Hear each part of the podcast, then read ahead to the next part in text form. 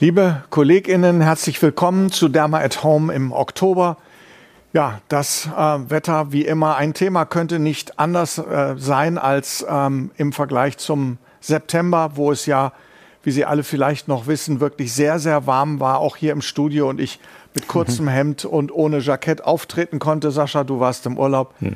Da war es auch sehr warm. Heute stürmt und ähm, schüttet es in Kiel und ähm, es ist typisches Oktoberwetter hier für uns umso schöner ist es eigentlich, Dama at Home zu genießen, zumindest hier in Norddeutschland. Aber ich hoffe auch, dass Sie ähm, aus den anderen Bereichen des deutschsprachigen Raumes sich zugeschaltet haben zu einem ganz wichtigen Thema, nämlich zur Alopecia areata. Und äh, wir sind sehr froh, dass äh, Frau Professor Annika Vogt aus Berlin uns zugeschaltet ist als Gastexpertin heute. Sie betreut in der Charité die Haarsprechstunde, wie es so schön heißt. Aber dort sind natürlich auch viele Patienten mit eben Alopecia areata und die neuen Therapieoptionen, wie sie angewendet werden und wie, welche Probleme mit Alopecia areata in der täglichen Sprechstunde zu rechnen ist. Das alles werden wir heute besprechen und ähm, sicherlich ganz viele äh, Tipps und gute Ratschläge, aber auch viel Wissen von Professor Vogt äh, zu diesem Thema erfahren. Ähm, Sie wissen, Derma at Home für alle die, die dabei sind. Ähm, es ist Ihre Veranstaltung, auch für die Neuen. Bitte nehmen Sie das wahr, fragen Sie über die Chat-Funktion, die Sie aktivieren können und stellen Sie alle Ihre Fragen, aber auch gerne Kommentare, auch kritisches Hinterfragen ist bei uns sehr gewünscht und um ähm, Pünktlich um 9 Uhr machen wir wie immer Schluss mit einem und Tschüss und danach moderieren wir noch übrig gebliebene Fragen und Kommentare in unserer virtuellen Speakers Corner. Also seien Sie dabei, bleiben Sie dabei. Und ähm, zum Derma at Home und dem Thema gehört auch immer ein Faktencheck. Und den wird heute Sascha Gerdes machen. Sascha. Ja, vielen Dank, Uli. Ähm, ich bin auch wieder dabei, nachdem ich einmal urlaubsbedingt ausgesetzt hat, aber ich freue mich auf das Thema heute und ich durfte einen kurzen Faktencheck recherchieren, bevor wir gleich live nach Berlin schalten. Ähm, heute soll es um die Alopecia areata gehen, eine sehr häufige Krankheit. Also wenn man guckt, ungefähr eine Lebenszeitprävalenz von zwei Prozent bedeutet, wir alle haben damit im Alltag zu tun. Ähm, häufig sehen wir, dass es bei Kindern oder Jugendlichen häufiger auftritt als bei Erwachsenen. Und wenn man guckt, wie schwer betroffen die Patienten sind, sehen wir doch eher, dass es auch häufig eher milde oder leichte Formen gibt und die schweren Formen, die jetzt vielleicht aber in aller Munde sind, in der Realität eben doch etwas seltener auftreten. Die Alopecia areata kommt selten allein oder wenn sie mit anderen Erkrankungen auftritt, dann ist es auf jeden Fall interessant, dass sie auch mit dem atopischen Formenkreis sehr häufig auftritt. Und wenn man umgekehrt von der Neurodermitis eben guckt, sieht man, dass das eine der häufigsten äh, Begleiterkrankungen der atopischen Dermatitis ist, was vielleicht ganz hilfreich ist bei einigen Therapieoptionen. Dazu werden wir mehr hören heute. Aber es gibt natürlich auch noch andere Begleiterkrankungen und ein ganz wichtiger Faktor sind sicherlich auch die psychischen Begleiterkrankungen. Ich habe jetzt nur diese beiden Aspekte einmal rausgegriffen. Es gibt sicher noch mehr Begleiterkrankungen. Dazu werden wir vielleicht auch etwas hören heute, aber die psychische Belastung durch äh, gerade einen Haarverlust ist doch sehr hoch. Das kennen wir auch alle aus dem äh, Alltag und nicht nur Angststörungen, sondern auch richtige Depression ist eben über, überzufällig häufig mit einer Alopecia areata verbunden, was bei Therapieentscheidungen sicher auch mit einfließt. Das kann man mittlerweile in großen Meta-Analysen ähm, sehen und Sie sehen es hier nur einmal dargestellt. Auf der linken Seite die Angststörung, in der Mitte die Depression und fast alle Studien zeigen deutlich diesen Zusammenhang, dass eben bei Alopecia areata diese psychische Komorbidität relevant ist. Behandlung äh, da gibt es einiges Neues, darüber werden wir sicherlich was hören, aber auch das Management ist wichtig und es gibt sicherlich viele Herausforderungen, die wir im Alltag sehen. Nicht zuletzt, dass es vielleicht manchmal wirklich schwierig ist, auch den Verlauf der Erkrankung vorherzusagen, zu prognostizieren. Das heißt, wie aktiv muss ich eigentlich wirklich behandeln. Das ist vielleicht umso relevanter bei den eher jüngeren PatientInnen, also bei Kindern oder Jugendlichen. Was soll ich da wirklich medikamentös dann schon alles tun? Kann ich abwarten? Das würde mich persönlich sehr interessieren heute. Aber auch wie wirksam sind eigentlich die Therapieoptionen in unterschiedlichen Stadien? Gerade wenn wir eher milde Formen haben, lohnt sich eine topische Therapie? Wann ist eine Systemtherapie indiziert?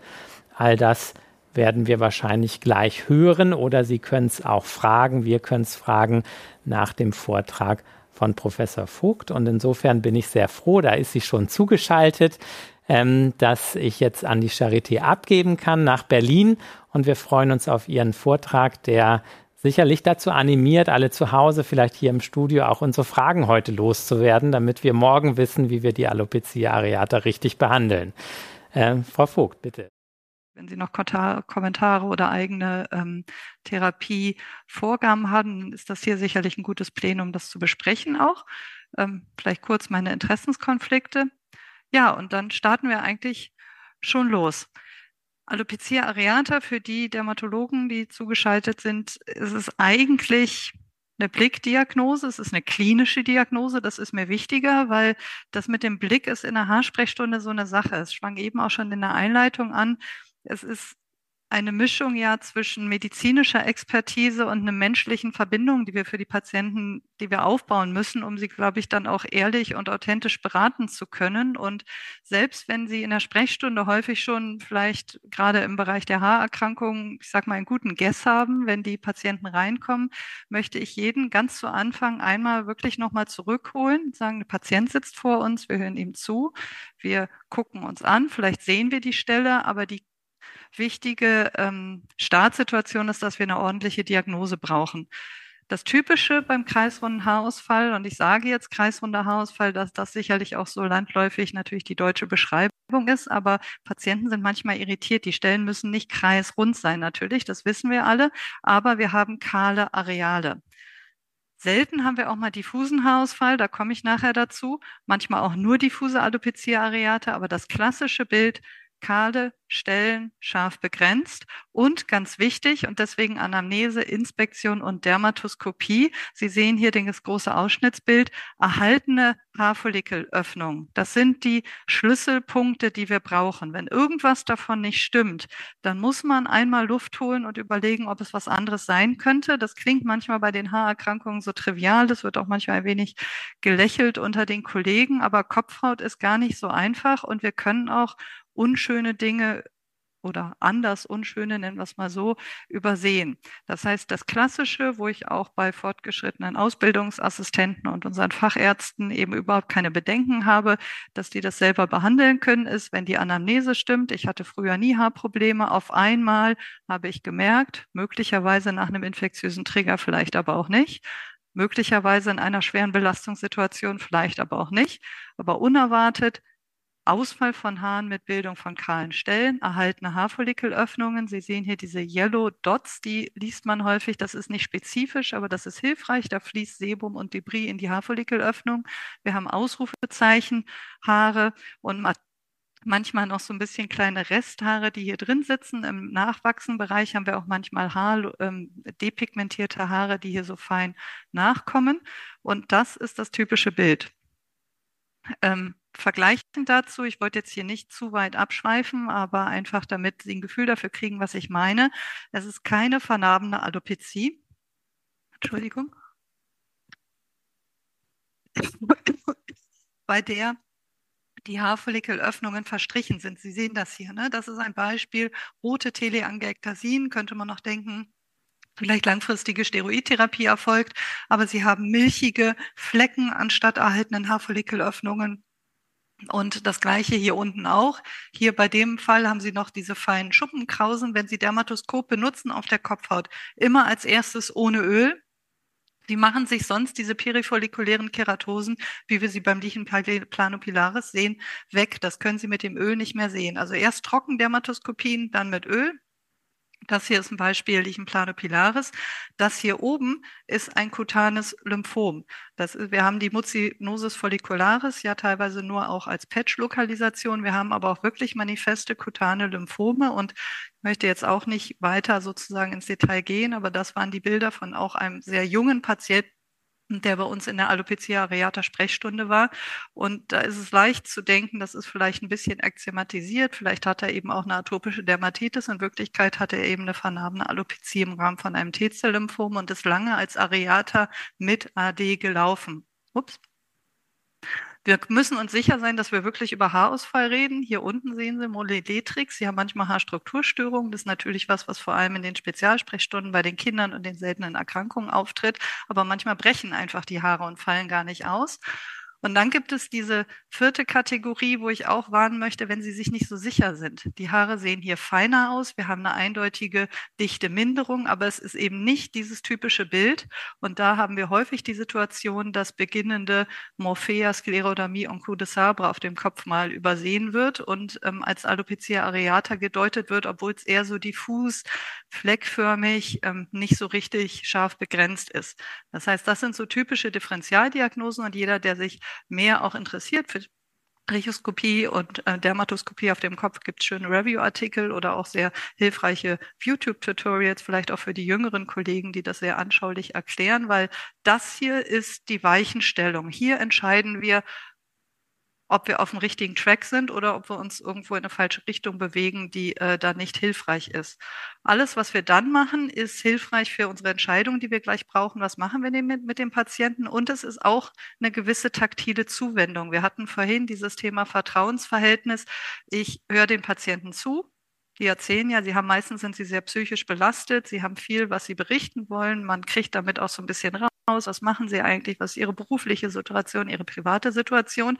Und Sie können dann dabei auch schon aufstehen und sagen, regen Sie ruhig weiter. Ich gucke dabei schon mal auf Ihre Kopfhaut. Dann stellt man sich hin, nimmt das Dermatoskop und ähm, kann den Zupftest machen im Randbereich. Ein aktiver Areata-Herd, da können Sie die Haare ja wie, wie Butter rausziehen. Das ist ein Aktivitätszeichen und das brauchen Sie ja auch zu entscheiden. Ist das ein, eine Läsion, die jetzt gerade progredient ist oder ist das vielleicht ein klonisch stationärer Plug, wo jetzt aber nicht die akute Gefahr besteht, dass er, wenn Sie die Patienten nach Hause schicken, nach zwei Wochen auf einmal ausgedehnte große ähm, Ausfälle haben? Ja, das kann man dann mit dem Site-Score quantifizieren. Das ist natürlich besonders wichtig für ähm, Studien, damit man da objektiv und gut seine ähm, Endpunkte bestimmen kann, seine Messparameter. Es ist aber auch wichtig, wenn wir zu den Systemtherapien kommen, weil wir ja auch ein Stück weit quantifizieren müssen, wo bewegen wir uns und ist das ein Patient, der aus rein medizinischer Sicht für eine Systemtherapie überhaupt in Frage käme. Besondere Verteilungsmuster ja, Augenbrauen, Wimpern. Es wird viel über die psychische Belastung geredet und da kommen wir auch nachher nochmal drauf zu. Das ist sicherlich auch sehr individuell. Da muss man mit gutem Fingergespür mit dem Patienten reden und horchen, wo man steht. Augenbrauenverlust und Wimpern ist extrem belastend. Das hat was mit der Schutzfunktion natürlich zu tun. Man hat gereizte Augen. Das hat aber auch mit der Mustererkennung zu tun, weil das eben relativ schwierig ist, Augenbrauen kann man häufig schminken, bei den Wimpern wird schwierig und die Patienten sind sehr belastet, weil sie häufig auch vom Umfeld eingeordnet werden in Patienten, die zum Beispiel schwere Chemotherapien haben. Das Umfeld traut sich häufig nicht zu fragen. Das ist also etwas, was auch von der Erkennung eines Gesichtes, wenn man ihm gegenüber sitzt, extrem schwierig ist und ähm, problematisch ist, obwohl es vielleicht nur ein kleiner Quadratzentimeter ist, wenn man es auf Quadratzentimeter hochrechnet. Bartbereich, es gibt auch nur Bartbereich. Und die Nägel, das ist vielen gar nicht immer so klar. Also wir gucken immer nach sogenannten Tüpfeln oder auch leichte Dystrophiezeichen auf den Nägeln. Das kann im Rahmen von areataartiger Aktivität in der Nagelmatrix auch genauso auftreten. Und wir haben einige Patienten, bei denen wirklich der Nagelbefall das belastendste ist. Und da ist es auch so, man könnte ja denken, vielleicht eine milde Tracheornechie oder ein begleitender Lichen planopilaris. Und im täglichen Leben ist das eben ein Problem. Wenn Sie zum Bäcker gehen, einkaufen wollen, in der Schule, die Nägel sind eben auch sehr sichtbar, sehr belastend und noch schwieriger von außen natürlich zu behandeln, wie wir ja auch aus anderen Erkrankungen wissen. So, das heißt, wir nutzen genau mit so einer Ruhe und Zuwendung die ersten Minuten, um uns zu orientieren. Weiß ich, was ich behandeln will? Weiß ich, wie ich aktiv bin, wie aktiv es ist und wo sitze ich dann in der Einschätzung und was tue ich dann in der Beratung? Herr Gertes hat es eben eigentlich schon nett eingeleitet, deswegen gehe ich gar nicht so auf die Details. Ähm, in der Kategorie so vom Einordnen ist immer wichtig, habe ich es mit der ersten Episode zu tun, ja oder nein? Und wie sehr glaube ich, dass die Patienten einen hartnäckigen Verlauf haben? Ich benutze das Wort hartnäckig ganz gerne, weil ich festgestellt habe, dass das bei Patienten irgendwie gut aufgenommen wird. Ähm, ich habe so Dinge wie Prognosefaktoren aus unseren Arztbriefen entfernt, weil wir es natürlich mit einer schweren Erkrankung zu tun haben, aber wir müssen auch realisieren, dass oder, oder eben immer betonen, dass es letztendlich trotzdem nur die Haare betrifft. Das nur darf man vielleicht in der ersten Vorstellung nicht überthematisieren, aber es ist ja wichtig für die Patienten, dass sie keine Autoimmunerkrankung haben, die gezielt innere Organe befällt. Das ist anders bei, der, bei einem Lupus erythematodes zum Beispiel. Und wir haben aber natürlich die Situation, dass wir assoziierte Autoimmunerkrankungen haben und die Assoziation mit der atopischen Dermatitis, was dazu führt, dass wir eben viele Patienten haben, die auch mehr als eine Diagnose haben. Und das behalten wir im Hinterkopf, wenn wir gleich an die Therapieentscheidung gehen. Ophiasis-Typ, dieses bandartige Ausfallen über den Ohren, hinten am Nacken, ist hartnäckiger. Ja, totales, universales Verläufe sind problematischer. Bestandsdauer über ein Jahr ist so eine Sache. Das ist nicht schwarz oder weiß und das kann man auch nicht für den einen Patienten vor einem ausrechnen. Was man aber im Hinterkopf behalten sollte und da auch wieder sowohl Kinder als auch Erwachsene, spontanes Nachwachsen ist eben beim kreisrunden Haarausfall immer möglich. Die Haarwurzel, die ist primär durch die Entzündung nicht zerstört, weil die Entzündung sich unten am Bulbus abspielt. Wir haben da einen Zusammenbruch des Immunprivilegs, habe ich gleich kurz ein Bild zu. Und die Stammzellregion, der permanente Teil, der wird aber nicht angegriffen. Und das heißt, dass wir auch über die ersten Jahre, gibt es unterschiedliche Studien, uns nicht unbedingt sofort etwas wegläuft, wenn wir nicht im ersten Moment aggressivst behandeln. Das ist was anderes, als wenn Sie vernarbene Alopezie behandeln und in den Randbereichen um den Haarhalt jedes einzelnen Haarfollikels quasi kämpfen müssen. Und man muss eben wissen, dass wenn wir eine lokalisierte, zirkumskripte erste Episode haben, zum Beispiel bei einem Kind, vielleicht weil das zum Beispiel einen Streptokokkeninfekt hatte und wir wissen, dass das ein typischer Trigger ist, dann wachsen diese Herde Erde. Offiziell in Zahlen sagt, sagt man 30, 40 Prozent in sechs Monaten. Es gibt auch Studien, die sagen 60 bis 80 Prozent in einem Jahr von selber nach. Ich lege dann im Sprechstundenbetrieb trotzdem auch sofort nach und sage, na ja, Sie haben das jetzt ja natürlich schon eine Weile und ein Jahr lang möchte man diesen Befund vielleicht auch nicht haben, weil das einen so belastet. Aber es ist kein Zwang, so etwas sofort behandeln zu müssen, weil man denkt, dass es dann vielleicht zu spät ist. Und wir haben im Moment auch keinen Hinweis darauf, dass eine konsequente Ersttherapie nachhaltig den Verlauf beeinflusst. Vielleicht kommen wir dahin, das werden wir sehen müssen. Aber im Moment behandeln wir den Schub. Ja? Und es ist eben eine entzündliche Erkrankung. Ich habe hier unten mal ein, ähm, ja, eine kleine Skizze von so einem Haarfollikel ge, äh, mit eingefügt und Sie sehen hier unten halt den Bulbus, wo das sogenannte Immunprivileg ist, wo der Körper normalerweise auch eigene immunsuppressive Substanzen produziert. Wir haben einen Gradienten nach hier unten und wenn es hier bröckelt und zusätzlich die Immunbereitschaft ist, dann haben wir diese bienenschwarmartige Infiltrate, die hier angreifen. Und wenn wir jetzt einen Schub behandeln wollen oder Haare zum Nachwachsen anregen wollen, dann haben wir im Prinzip zwei Strategien. So erkläre ich es dem Patienten auch. Wir können die Entzündung hemmen oder wenn wir da nicht weiterkommen, dann können wir die Strategie wechseln und sogenannte Ablenkungsmanöver starten. Wie das aussieht, sage ich gleich. Aber das sind so die zwei grundsätzlichen Ideen. Wie kann das sein? Also Zirkumskript hatte ich eben schon gesagt. Hier ein paar Beispiele, wie das aussehen kann in der Sprechstunde. Kleine Plug, erste Episode, diffuser Zupftest äh, in der Peripherie vielleicht, also nur hier so im Randbereich. Da würde man die Beratung machen, genauso wie ich es besprochen habe und könnte aber zum Beispiel sagen, hm, Sie haben jetzt positiven Zupftest. Ich kann Sie nicht morgen direkt vielleicht auch wiedersehen zur Sicherheit oder wenn Sie jetzt auch starken Therapiewunsch haben, würde man hier Glukokortikosteroide topisch anwenden, bei Kindern nicht unbedingt Klasse 3, 4, da kann man auch 2, 3 geben.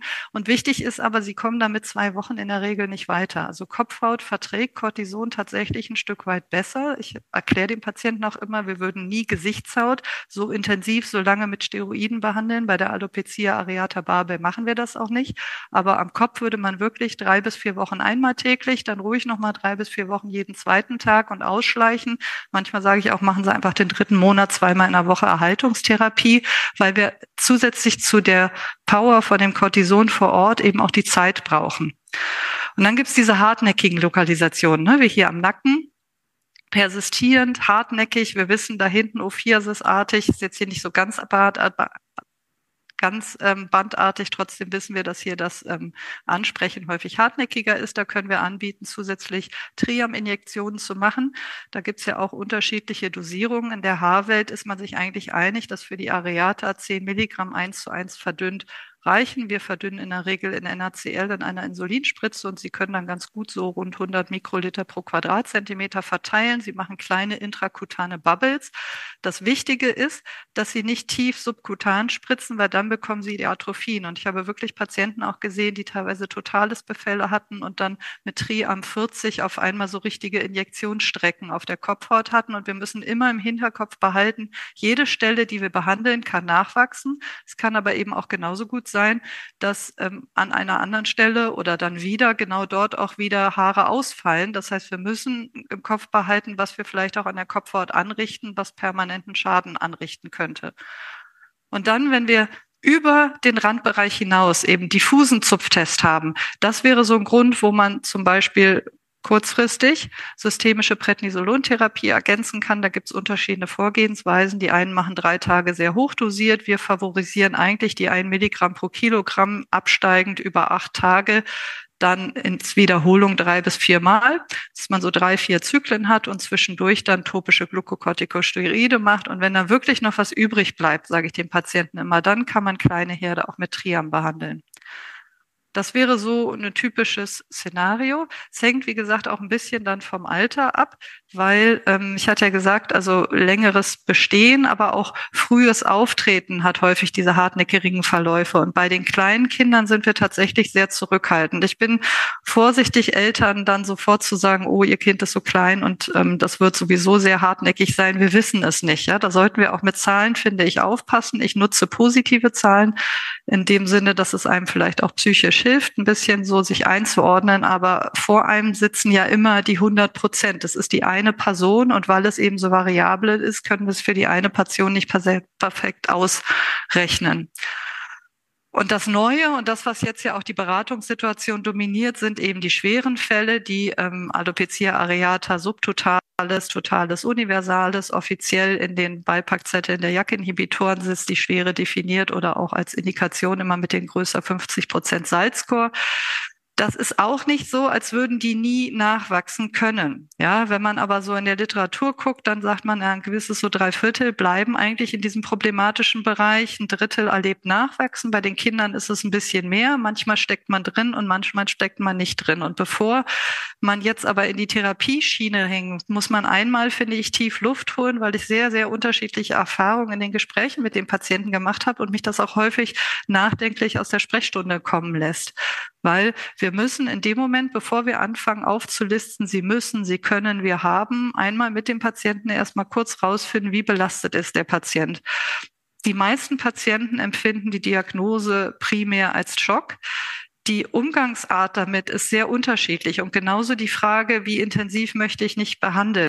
Ja, wir kommen gleich zu den psychischen Komorbiditäten und den Belastungen, die damit einhergehen. Ich habe aber auch zum Beispiel jetzt in der S3-Leitlinienrunde, in der wir gerade sitzen, Erfahrung gemacht, dass dann auch Patienten oder auch Vertreter von den Organisationen sagen, wissen Sie, wir müssen aber auch aufpassen, dass wir Patienten dann an, an manchen Stellen auch nicht künstlich zu krank reden. Es gibt Menschen, die empfinden das als Druck der Gesellschaft, sich behandeln zu müssen, weil sie einer Norm nicht entsprechen und wir werden der Person vielleicht gar nicht gerecht, wenn wir ihr quasi aufdringlich äh, unser Therapiekonzept anbringen.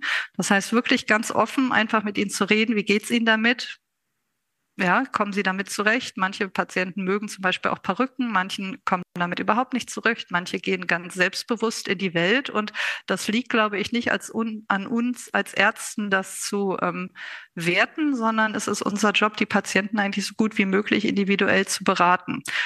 Trotzdem soll es natürlich nicht darüber hinwegtäuschen, dass wir eben eine große Überlappung mit psychiatrischen Belastungen haben, die meistens auch mit der Erkrankung einhergehen, aber im weiteren Sinne eben als Komorbiditäten ähm, beschrieben werden. Und das hängt natürlich auch immer sehr von der eigenen Situation ab. Und entsprechend kann ich mir auch vorstellen, dass es unterschiedlichste Situationen gibt, Patienten mit Patienten, sage ich mal, sich für eine Systemtherapie zu entscheiden oder auch nicht. Ja, man kann, man darf nicht zu sehr, glaube ich, immer in Stereotype ab driften, aber bei der Frage nach JAK-Inhibitoren habe ich unterschiedlichstes erlebt. Es gibt Patienten, die sagen, wissen Sie, ich bin in einer zufriedenen Situation. Ich habe vielleicht eine Familie, ich habe kleine Kinder, ich habe einen Mann und ich oder einer Partnerin, einen Partner und ich fühle mich da gut aufgehoben. Ich habe mir das nicht ausgesucht, dass ich die Erkrankung habe.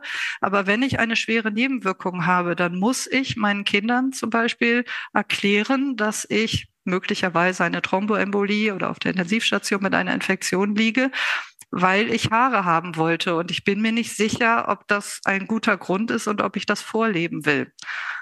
Wir haben auch Eltern gehabt, die gesagt haben, sie wollen das gar nicht so thematisieren für ihr Kind, weil sie wollen ihr Kind nicht zu sehr reduzieren auf das Problem. Sie wollen es so unbefangen und so stark vielleicht auch in den, ins Leben schicken, wie es ist und ihm nicht das Gefühl geben, dass es seinetwegen sich behandeln müssen. Das heißt, ich glaube, man muss da wirklich ähm, ganz in Ruhe rausfinden und das ist dann eben auch ein Termin, der eine Minute länger dauert, aber dann findet man auch die ehrlichen ähm, äh, Lösungen weil, und das vielleicht auch nochmal, Uli, wenn es dann so in Richtung ähm, äh, JAK-Inhibitoren ähm, bei, bei anderen Erkrankungen gibt und äh, der Frage, ist es jetzt schädlich für meinen Körper, so und so lange zum Beispiel Alopecia areata zu haben, das wissen wir im Moment nicht. Es ist im Moment nicht so, dass wir sicher sagen, sie haben durch diese Entzündungsaktivität zum Beispiel langfristig internistische Probleme. Trotzdem ist es so, dass die Nische, diese, dieses Thema Systemtherapie der Areata durch die JAK-Inhibitoren jetzt sehr im Fokus ist, einfach auch deswegen, weil wir nun zum ersten Mal wirklich zugelassene Therapieoptionen haben. Ja. Bisher hatten wir die systemische Pulstherapie, die aber natürlich keine Dauerlösung ist und wir haben dann umgeschwenkt auf die Ditranol-Reiztherapie. Das ist ganz gut, weil die Patienten das so ein bisschen in Anlehnung an die Minutentherapie des Ditranols zu Hause machen können. Oder DCP-Sensibilisierungstherapien, die aber ähm, natürlich erfordern, dass man irgendwo ein Zentrum in der Nähe hat, die das anbieten, ansprechen, jeweils immer so ein knappes oder auch ein gutes Drittel. Und ähm, andere Therapieoptionen, wenn Sie jetzt vielleicht nachlesen, werden Sie sowas wie MTX manchmal in den internationalen Systematic Reviews finden. Ehrlich gesagt hat das nie so richtig Durchbruch gebracht. Und da sind die JAK-Inhibitoren schon eine Ausnahme. Ja, aber wie gesagt, gemeinsames Abwägen und ich glaube, die wichtigen Faktoren sind Ansprechraten, Sicherheitsprofil. Ich will gleich kurz auf die Frage, wie wir eben mit assoziierten Erkrankungen umgehen können. Und das Dritte, was uns eben sehr beschäftigt, ist das Problem der Verfügbar Verfügbarkeit im Moment, weil wir eine Situation haben, wo wir erstmals eben eine solche Therapie zugelassen haben für diese Erkrankung, die aber aufgrund der Klassifizierung und Einordnung der Alopecia areata im Gesetzbuch und in den Krankenkassenverbänden dazu führt, dass wir im Moment keine Kostenübernahme für gesetzlich versicherte Patienten bekommen. Wir haben einzelne Ausnahmen gehört aber ich kann zumindest hier aus Berlin sagen, dass diese äh, Anträge aktuell abgeladen werden und diese große Frage, was ist das eigentlich? Ist das Haarausfall oder ist es nicht eigentlich eine schwere Autoimmunerkrankung? Ist etwas, das muss äh, geklärt werden, um eben überhaupt den Zugang zu gewähren. Auf die Wirkung will ich gar nicht so sehr eingehen. Wir haben die Zulassung und es ist tatsächlich auch so, dass wir äh, Effekte sehen. In den Studien ist es ein gutes Drittel ähm, alle Kollegen, mit denen man spricht, die haben alle sehr positive Erfahrungen damit gemacht. Also man sieht wirklich Patienten, die von nichts kommen und in kurzer Zeit, meistens dauert es so drei Monate, manchmal sagt man bis sechs Monate, wirklich das Nachwachsen haben. Und wir haben eben Effekte auch, wie ich sagte, auf Augenbrauen und Wintern. Es gibt im Moment keinen Hinweis darauf, dass irgendein spezieller Faktor in der eigenen Geschichte ein besonders schlechter Startpunkt wäre. Was man weiß, ist, dass wenn die Areata sehr, sehr lange besteht, dass dann die Haarfollikel wirklich auch ähm, Schwierigkeiten einfach in der Regeneration haben. Ja? Nebenwirkungsprofil ist, glaube ich, den meisten einfach auch bekannt. Und das Abwägen, so ähnlich wie mit der einen Patientin, die ich berichtet habe, ein Beispielpatient, ähm, das muss man eben dann individuell gucken. Es gibt die ersten Meta Untersuchungen, wo dann auch die vielen Behandlungsjahre geguckt werden, die eigentlich ergeben, dass JAK-Inhibitoren zumindest genauso vertragen werden wie bei anderen. Das Besondere ist hier sicherlich auch, dass wir im Gegensatz zu vielen anderen Therapien zum ersten Mal auch richtig dosisabhängige Effekte gesehen haben. Also wenn man sich das Baricitinib anguckt, die vier Milligramm, die wirken da im Schnitt schon besser als zum Beispiel die zwei Milligramm. Ja, das ist auch neu. So, jetzt wollen wir aber nicht zu sehr nur auf den einen Wirkstoff gehen, weil es geht ja weiter um die Beratungssituation.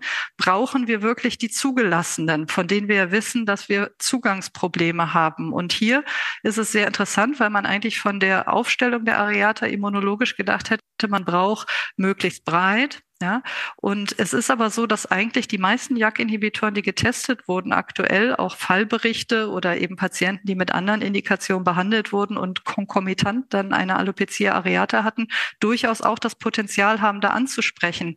Und das gibt dem Ganzen natürlich noch eine zusätzlich andere Note, ja, weil Angenommen, Sie haben jetzt zum Beispiel Patienten mit rheumatoider Arthritis, die müssen sich, was die Nebenwirkungsabwägung angeht, vielleicht gar nicht so sehr die Frage stellen, bin ich bereit, eine langfristige Systemtherapie einzugehen, weil ich brauche die sowieso. Ich habe mehr als einen Grund. Und in so einem Setting könnte ich mir gut vorstellen, dass man dann möglicherweise leichter eben sagt, Sie haben aber auch Areata und deswegen nehmen wir zum Beispiel den JAK-Inhibitor als Indikation. Wir haben auch eine Reihe von Patienten, bei den Gastroenterologen haben wir das Thema häufiger auch, die nehmen TNF-Alpha-Inhibitoren, von denen wir wissen, wir kennen es ja auch aus paradoxen Reaktionen teilweise da, dass die Alopecia areata dort häufiger auch mal möglicherweise als Kombination aus innerer Bereitschaft und der Zytokinmodulation neu auftreten kann. Das ist sicherlich nicht richtig, das als normale Nebenwirkung in dem Sinne zu sehen, dass die Areata sich sofort beruhigt, wenn man den TNF-Alpha-Inhibitor umstellt. Wie gesagt, die Patienten haben ja häufig sowieso schon eine erhöhte Bereitschaft und die haben dann in der Regel langfristig damit zu tun. Aber da wäre eben Umsetzen und die Wahl auf einen JAK-Inhibitor sicherlich etwas, was man in der aktuellen Situation dann ähm, erwägen würde. Und ähnlich verhält es sich auch mit den JAK-Inhibitoren, die wir jetzt im Bereich der atopischen Dermatitis zum Beispiel sehen. Es klang eben schon an, wenn wir einen Patienten haben, der eine schwerste atopische Dermatitis hat und eine Alopecia areata, dann wäre das möglicherweise, was eben ganz gut ins Spektrum passt. In dem Zusammenhang vielleicht nur ganz kurz. Äh, Sie werden auch viel von Fallberichten zu Dupilumab gesehen haben. Die Dupilumab ähm, ist auch immer wieder beschrieben als etwas, was in einem bestimmten Setting wenn die Patienten auch Areate haben, zu Nachwachsen führen kann. Man muss aber ehrlich sagen, dass die Datenlage dort sehr gemischt ist und man da nicht so breit pauschal sagen kann, dass das auf jeden Fall immer positiv ist. Aber man kann das sicherlich irgendwo erwägen, je nachdem, gerade wenn es im Kinderbereich ist. So, das große Problem zum Abschluss ist, dann das, und das finde ich, muss man ehrlich zu Anfang mit dem Patienten besprechen, was tun wir denn, wenn es klappt? Das allgemeine Erfahrungs- Gefühl, Beobachtung ist, dass eben doch die Patienten eher gut ansprechen und dann haben sie eben wieder einen vollen Haarwuchs. Und das große Problem ist aber, und das hat sich auch in den Studien gezeigt, dass die Haare dann sehr schnell auch wieder ausfallen, wenn man es absetzt. Und da müssen wir halt gucken, da haben wir im Moment noch keine richtig guten Konzepte. Es gibt erste Berichte. Wir versuchen dann Dosisreduktion frühestens eigentlich nach sechs Monaten. Also das ist etwas, was man auf jeden Fall auch im Auge behalten muss. Es ist eben nicht so, dass eine kurze Kurzzeit-Episode das ähm, Problem löst. Und das Zweite, was im Moment noch nicht gut gelöst ist, ist die Frage, ob nicht vielleicht topische Therapien die Lösung sein könnten. Da waren wir eigentlich extrem optimistisch. Wir haben selber damals auch im Sonderforschungsbereich gearbeitet. Aber ähm, die JAK-Inhibitoren sind klein und trotzdem für die Areata nicht effektiv genug. Also das wurde hier auch auf dem Kopf quasi äh, direkt vergleichend untersucht. Anscheinend reicht entweder die Penetration oder dann gleichzeitig auch die Expositionszeit und die entzündliche Power nicht aus, um hier topisch ausreichend zu sein. Also da müssen wir jetzt gucken, dass wir an einen Punkt kommen, wo wir vielleicht doch bessere Formulierungen haben. Das heißt, wir haben eigentlich eine so gute Lage für die Areata, wie es in den letzten 20 Jahren nicht wirklich war, weil die Erkrankung in den Fokus gerückt ist, weil es auch genug Bemühungen an den verschiedenen Stellen gibt, für die Patienten etwas zu tun. Wir haben Möglichkeiten, die im Moment sicherlich noch etwas suboptimal sind, weil wir zum einen Erfahrung sammeln müssen und weil wir eben diese gesamte Position innerhalb der Erstattung sehen müssen, wie sich das entwickelt. Da laufen erste Petitionen und wir werden auch demnächst, es dauert noch eine Weile, die S3-Leitlinie haben, für die wir jetzt glücklicherweise auch Förderung bekommen haben. Das ist ja was, was früher sehr schwierig war, überhaupt durchzusetzen. Und insofern bleibt es sicherlich spannend und es wird sich noch sehr interessant auch erweitern mit der Zulassung von neuen Substanzen aus dem Bereich. Ja, damit bedanke ich mich und ähm, bin offen für Fragen oder auch Anregungen. Ja, ganz herzlichen Dank, liebe Annika, für diesen super Vortrag. Sehr, sehr, sehr praxisnah, wie du schon angekündigt hast. Ich nehme mit, Beratung ist das Stichwort. Die sogenannte Redemedizin steht hier sicherlich im Vordergrund. Ähm, und die ganzen äh, speziellen Anforderungen an diese besondere Haarerkrankung hast du genannt. Ich habe hier tatsächlich ein paar Fragen im Chat und ich würde dich aber eins bitten. Du hast eine Folie gezeigt, wo die äh, topische Therapie und auch die Prednisolon-Stoßtherapie äh, gezeigt worden ist. Wenn du die nochmal aufrufen könntest, mhm. da kommt nämlich die Bitte aus dem ja. Chat, die noch einmal ja. zu zeigen, während wir sprechen. Ja. Und ich glaube, ähm, da auch äh, von mir nochmal der Hinweis an alle, die zuschauen oder zuhören. Sie können ja die Sendung ab morgen bis zur nächsten Sendung Derma at Home über die Homepage nochmal nachschauen. Und wenn Sie dann an der Folie anhalten, dann können Sie sicherlich auch das nochmal alles nachlesen, sich aufschreiben. Das ist ja ein großer Vorteil dieser dieses neuen Service, den wir bieten können, dass die gesamte Veranstaltung seh- und hörbar für den nächsten Monat bleibt.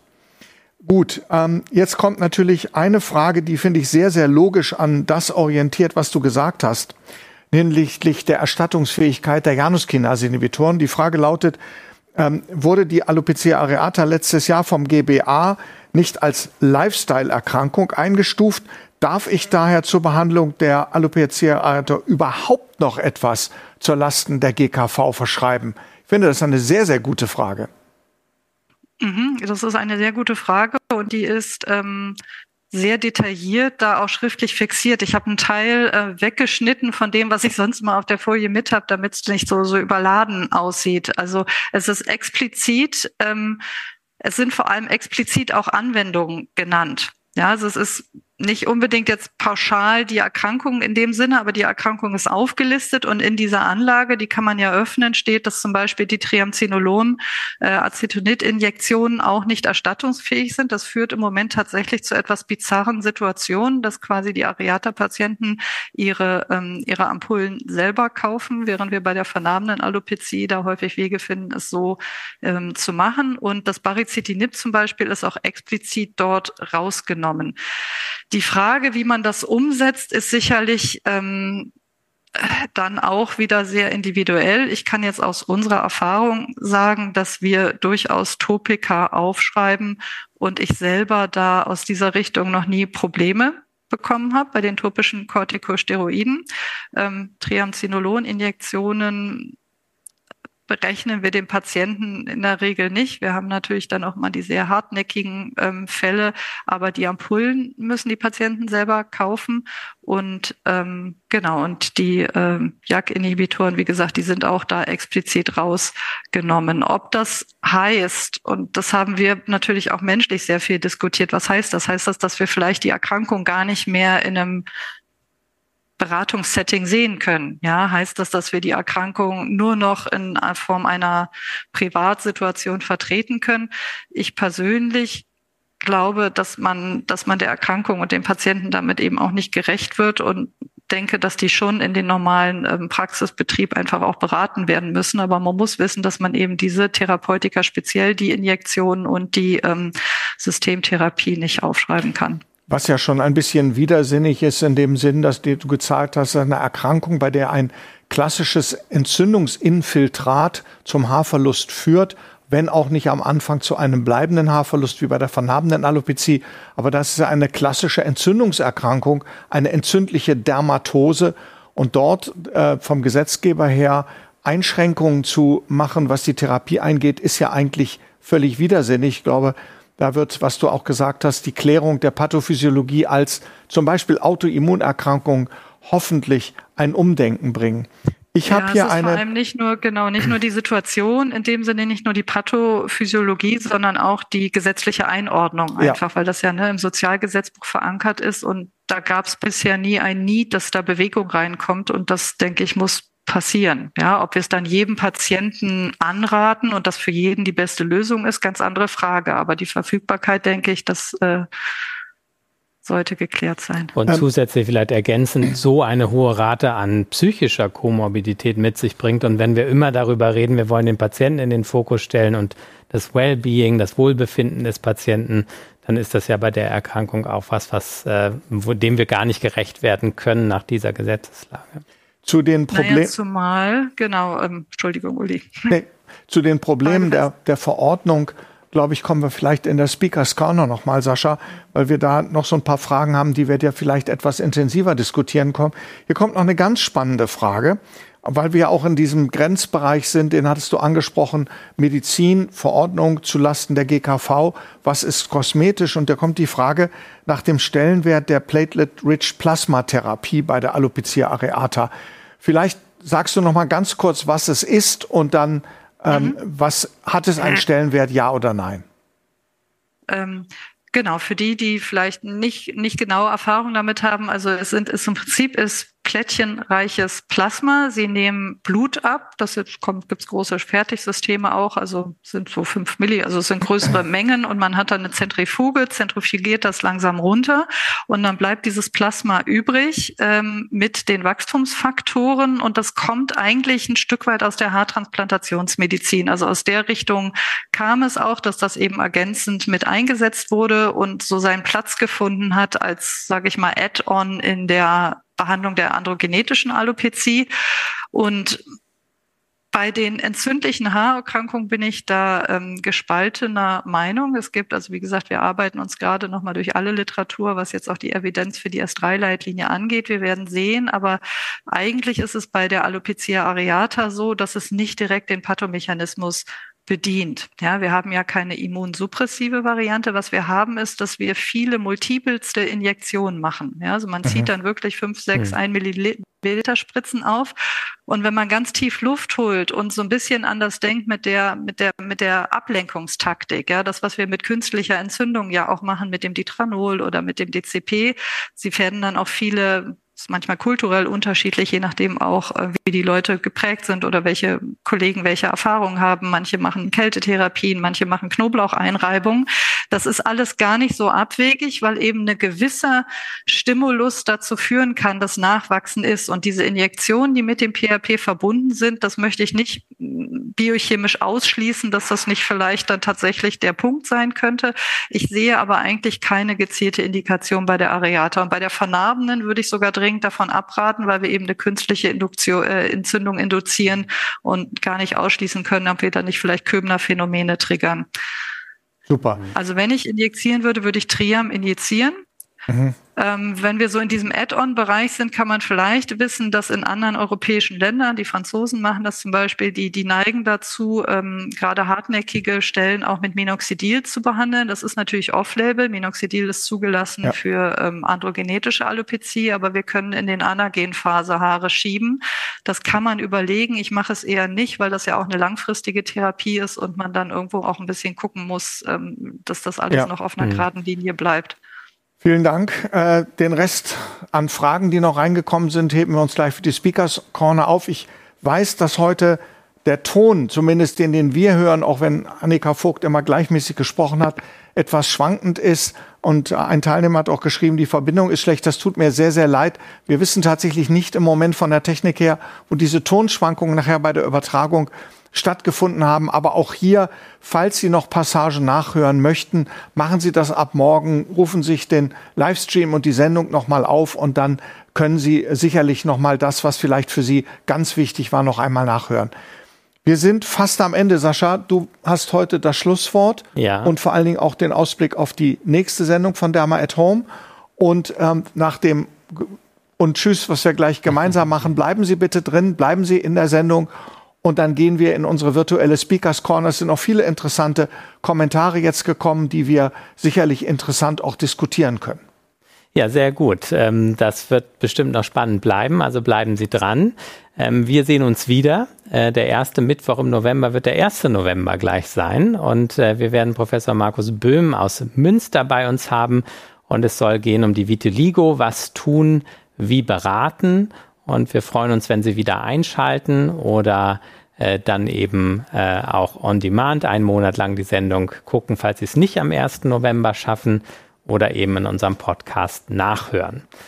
Und damit haben wir es für heute geschafft ähm, und geben zurück zu Ihnen nach Hause sozusagen. Wenn Sie das Gefühl haben, alles ist geklärt, wünschen wir Ihnen einen ganz schönen Abend. Wenn Sie das Gefühl haben, ich will noch mehr wissen und gucken, was die Kollegen noch alle im Chat an Fragen haben oder an Anregungen, dann bleiben Sie noch in der Leitung für die virtuelle Speakers Corner und wir können, glaube ich, sagen, ähm, bis in einem Monat. Und tschüss. Und tschüss. Jetzt müssen wir wechseln. Nee, nee, wir bleiben sitzen. Wir bleiben so. Super. Da sind wir in der Ecke, wie Sie sehen, in der virtuellen Speakers Corner. Und ähm, ich glaube, wir haben jetzt noch ganz viele interessante Fragen bekommen. Ähm, die, ähm, die Frage nach Kostenübernahme. Kollege Hoffmann schreibt nochmal, ähm, ich lese es einmal wörtlich vor, nach telefonischer Rückfrage mit der AOK wurde trotz Kostenübernahmeantrag eine schriftliche Bestätigung der Kostenübernahme für eine Therapie mit Baricitinib abgelehnt. Und dann ist natürlich eine Weiterverordnung durch ambulante Praxen praktisch nicht möglich.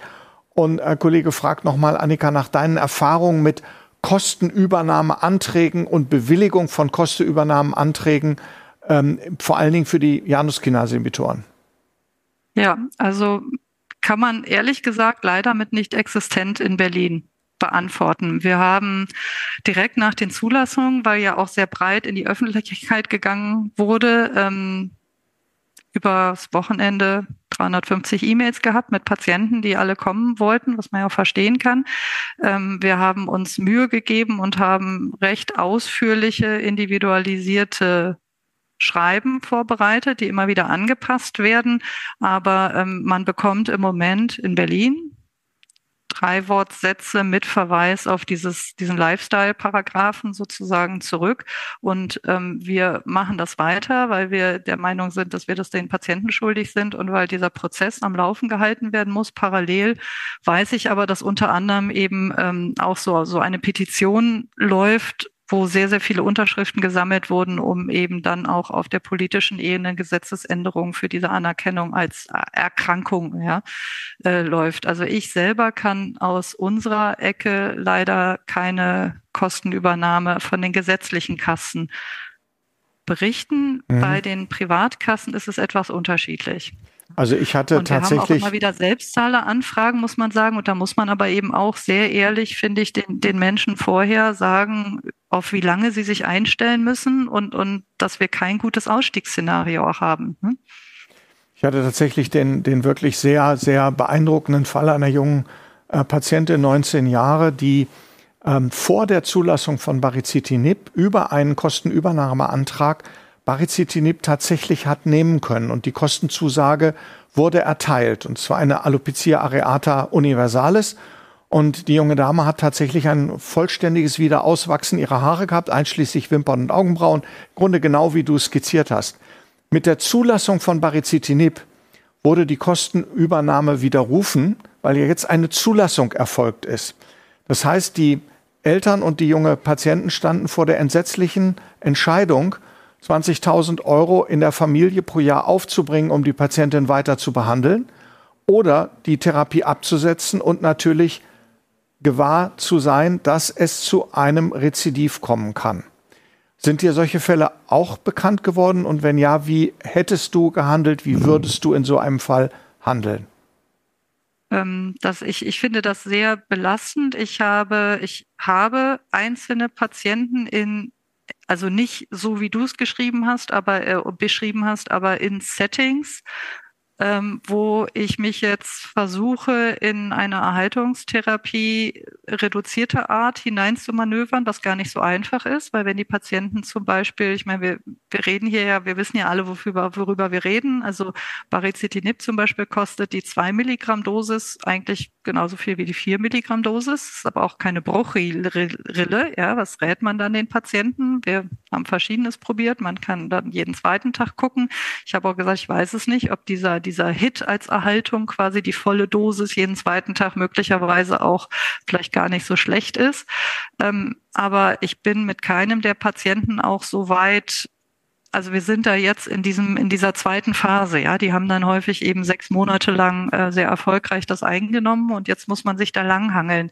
Es gibt, glaube ich, im Moment nichts wirklich wissenschaftlich gut fundiertes, was man sagen kann. Es gibt so ganz kleine Fallstudien mit sehr, sehr wenig ähm, äh, Kindern, ja, die, wo so ein bisschen postuliert würde, hm, bei denen hat es vielleicht nicht so dazu geführt, dass sie dann nach dem Abendsetzen ausfallen. Gibt es vielleicht Patienten, die von, die mal, die davon profitieren, dass man quasi die in, intensiv sie durch so eine Phase bringt?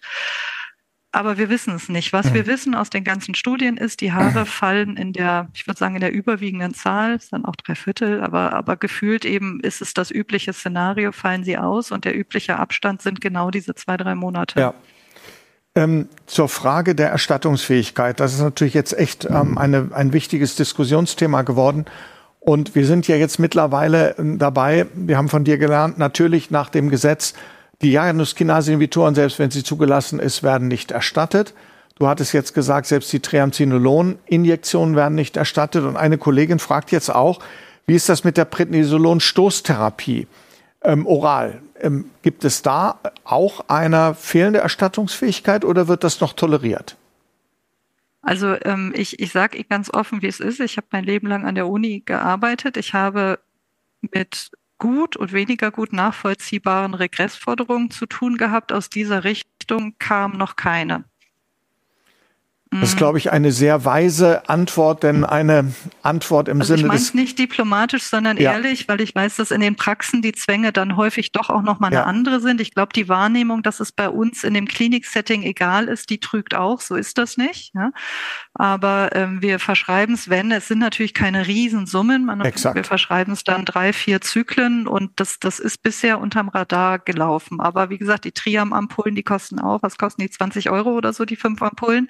Ich meine, das, das ist alles natürlich Geld, aber es sind andere Liegen. Ich glaube, ja. diese Situation, dass wir vor einem verzweifelten Patienten sitzen und sagen, es gibt was, aber es ist, ich sage jetzt mal für den Normalbürger so unvorstellbar teuer, dass es einfach nicht, nicht möglich ist. Das sind ganz schwierige Situationen, die, die hier, die wir hierzulande in der Art glücklicherweise eigentlich nicht so häufig führen müssen. Ja, das ist, ähm, glaube ich, ein ganz wichtiges Statement nochmal. Aber auf der anderen Seite muss man auch sagen, du hast die Petition angesprochen, ähm, die wir ja alle auch, glaube ich, sehr schnell und sehr äh, intensiv unterstützt haben. Ähm, du, wir wissen alle, der Druck auf die Politik kann nur von Patientenseite kommen. Die Ärzte werden da wenig gehört. Ich glaube, die Patienten-Selbsthilfegruppen müssen sehr viel aktiver werden und auch diese Einzelschicksale durchaus politisch noch einmal nutzen um klarzumachen, erstens, es ist eine entzündliche Systemerkrankung. Das ist keine kosmetische Störung. Die Belastung ist sehr hoch, wie wir gelernt haben. Und dass äh, zumindest die Basistherapien und die zugelassenen Therapien in den Rahmen der Erstattung kommen. Und wir werden ja sicherlich auch ärztlich nicht für die kleinfleckigen ähm, Regionen oder, oder Verläufe ähm, sofort einen Januskinase-Inhibitor ansetzen. Du hattest ja auch auf die äh, Selbstheilung ähm, angesprochen die gar nicht so gering ist, dass man ein Abwarten durchaus vertreten kann, weil die Follikel erhalten bleiben und auch noch ähm, reagibel sind, wenn wir später Therapien therapieren. Ich glaube, das ist auch ein ganz wichtiger Punkt, den ich mir nochmal hier notiert habe, so dass wir äh, gerade diese Januskinase-Inhibitoren natürlich für die schweren Fälle ähm, uns aufheben können. Stichwort Alopecia areata, universalis, totalis und den Ophiasis-Typ, den du im Bild gezeigt hast ähm, es würde ja kein Schindluder damit getrieben werden. Also ich glaube, da muss noch ein bisschen Lobbyarbeit passieren. Und wenn immer wir etwas unterstützen können, ich glaube, dann sollten wir das tun. Ähm, ich habe aber noch eine gar nicht so politische, jetzt aber mehr eine Frage, die aber auch wieder in den Off-Label-Use geht, auch wenn die atopische Dermatitis überzufällig häufig mit AA, Alopecia areata vergesellschaftet ist. Ähm, Calcineurin-Inhibitoren topisch wird gefragt bei der Alopecia areata. Ich denke mal vor allen Dingen auch im Kindesalter. Wie sind da die Erfahrungen? Ja, das ist auch noch ein guter Punkt. Das ist mal gar nicht so einfach, alle möglichen Szenarien auszuwählen, weil man dann doch eben, und das sehen wir auch in der Sprechstunde, ganz viele besondere Situationen hat und, und auch reden muss und auch ausbilden muss bei uns. Ja. Ähm, bei den Calcineurin-Inhibitoren ist es so, das sind große, sehr lipophile Moleküle. Das ist ja auch der Grund, warum es das Tacrolimus zum Beispiel eben nur in dieser sehr fetten Grundlage gibt. Und da ist es so, dass auf dem großen Terminalhaarfollikel, ich könnte jetzt dann viel Forschung erzählen, weil wir ja viel Penetrationsforschung bei uns im Labor auch machen, aber die Tatsache ist, dass die großen, dicken Calcineurin-Inhibitoren nicht in ausreichender Power so tief eindringen, dass sie auf der Kopfhaut wirklich Sinn machen. Also man hat dann viel, jetzt mal salopp gesagt, fettiges Gematsche und kein Erfolg. Das ist ein anders, wenn Sie zum Beispiel eine frontalfibrosierende Alopezie im, im Stirnbereich behandeln. Ja, das, das spielt sich ja oberflächlicher ab. Der Bulbus, der liegt bei dreieinhalb bis vier Millimeter ja unten im subkutanen Fettgewebe. Das funktioniert also auf dem Kopf nicht gut. Bei den Kindern nehmen wir dann Klasse 2, Schrägstrich 3 äh, Glukokortikosteroide. Ich mache dann gerne eine Milch zum Beispiel. Ähm, Calcineurin-Inhibitoren können Sinn machen im Bartbereich. Ja, da sind die Follikel nicht ganz so dick und manchmal auch eher in Winkeln und da möchte man vielleicht auch nicht so langfristig damit Corticosteroiden arbeiten, also im Bartbereich. Off-Label dann selbst bezahlt, also das wird auch bei uns sehr so konsequent äh, gehandhabt. Augenbrauen funktioniert auch. Bei Wimpern muss man immer ein bisschen aufpassen. Ich kenne Patienten, die recht erfolgreich dann mit Q-Tip so auf dem Augenlid. Die Wahrheit ist aber natürlich, dass es eben genau eigentlich auch nicht so nah am Auge angewendet worden. Also man findet dann meistens so ein bisschen Wege.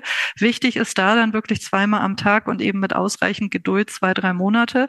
Äh, aber da hat man ja dann auch die Situation, dass wir eben nicht so mit Atrophie zu kämpfen haben. Aber auf dem Kopf eigentlich, also auch bei Kindern machen wir das nicht, weil es einfach nicht, also gibt es auch, das gibt es relativ viel Untersuchungen, die auch bestätigen, dass das nicht gut funktioniert. Chuck Gerdes und ich, wir, wir gucken uns hier gerade die ganze Zeit an, weil wir ähm, natürlich daran denken, es gibt ja eine neue Lotion mit dem Wirkstoff Tracolimus, die extra für die Kopfhaut äh, gestaltet worden ist. Ja, federführend der Professor Wohlrab aus Halle, der die entwickelt hat, ja. jetzt demnächst in den Handel kommt oder sogar schon verfügbar ist. Noch nicht, verfügbar. noch nicht aber Emulsion, ja. Äh, die eben dann für die Psoriasis der Kopfhaut zugelassen werden wird. Ähm, das bleibt spannend, finde ich. Ob das ja. vielleicht noch ja. ja, gerade auch die, also, die, die, Augenbrauen, glaube ich, sind äh, für diese ähm, Alopecia areata Läsion sehr, sehr wichtig. Aber du hattest die frontalfibrosierende angesprochen. Ähm, natürlich ist die kosmetische Akzeptanz so einer Emulsion sicherlich sehr, sehr, sehr viel höher als der fettigen Salbe, die es im Moment nur gibt. Also da glaube ich, wird noch mal was Spannendes ja. Äh, sein, Sascha. Wir sind da sehr gespannt, wenn wir das dann erst einmal anwenden können. Ist natürlich auch off-label, aber äh, bis mal sehen, wie der Preis ist, ob die PatientInnen sich das dann möglicherweise auch leisten können. Vielleicht kann man dafür dann auch mal einen Kostenübernahmeantrag stellen, der vielleicht dann äh, vielleicht mehr Aussicht auf Genehmigung hat als für einen teuren Januskinase-Inhibitor. Ich sehe ja, tatsächlich genau. jetzt auch keine weiteren Fragen mehr aus dem Auditorium, würde ich sagen, oder den ZuschauerInnen. Und ähm, Sascha, hast du noch Fragen die nee, du gerne stellen möchtest. Ich glaube, dass äh, die meisten Fragen sind adressiert. Super für die ganz praxisnahe Beantwortung. Ich glaube, das war sehr hilfreich für, also für mich selber auch. Ja, ich glaube auch, hoffe für viele unserer Zuschauer und Zuhörer. Und insofern ähm, bleibt das Thema spannend und wir werden uns bestimmt auch da zu dem Thema wiedersehen können im nächsten Jahr. Da gibt es bestimmt wieder viele ja. Neuigkeiten. Ja. Vielen, vielen Dank. Ja, auch von meiner Seite nochmal vielen Dank für die Beantwortung der Fragen. Wir haben 13 nach. Das ist absolut im Rahmen. Waren auch viele ganz wichtige Sachen. Ähm, wir haben, glaube ich, alle was mitgenommen, die noch dabei gewesen sind. Jetzt wünschen wir Ihnen aus Kiel heraus und bestimmt auch aus Berlin, Annika, einen wunderschönen Abend. Bedanken uns nochmal alle für die Teilnahme, freuen uns auf ein Wiedersehen am 1. November und ähm, ja, machen Sie es gut.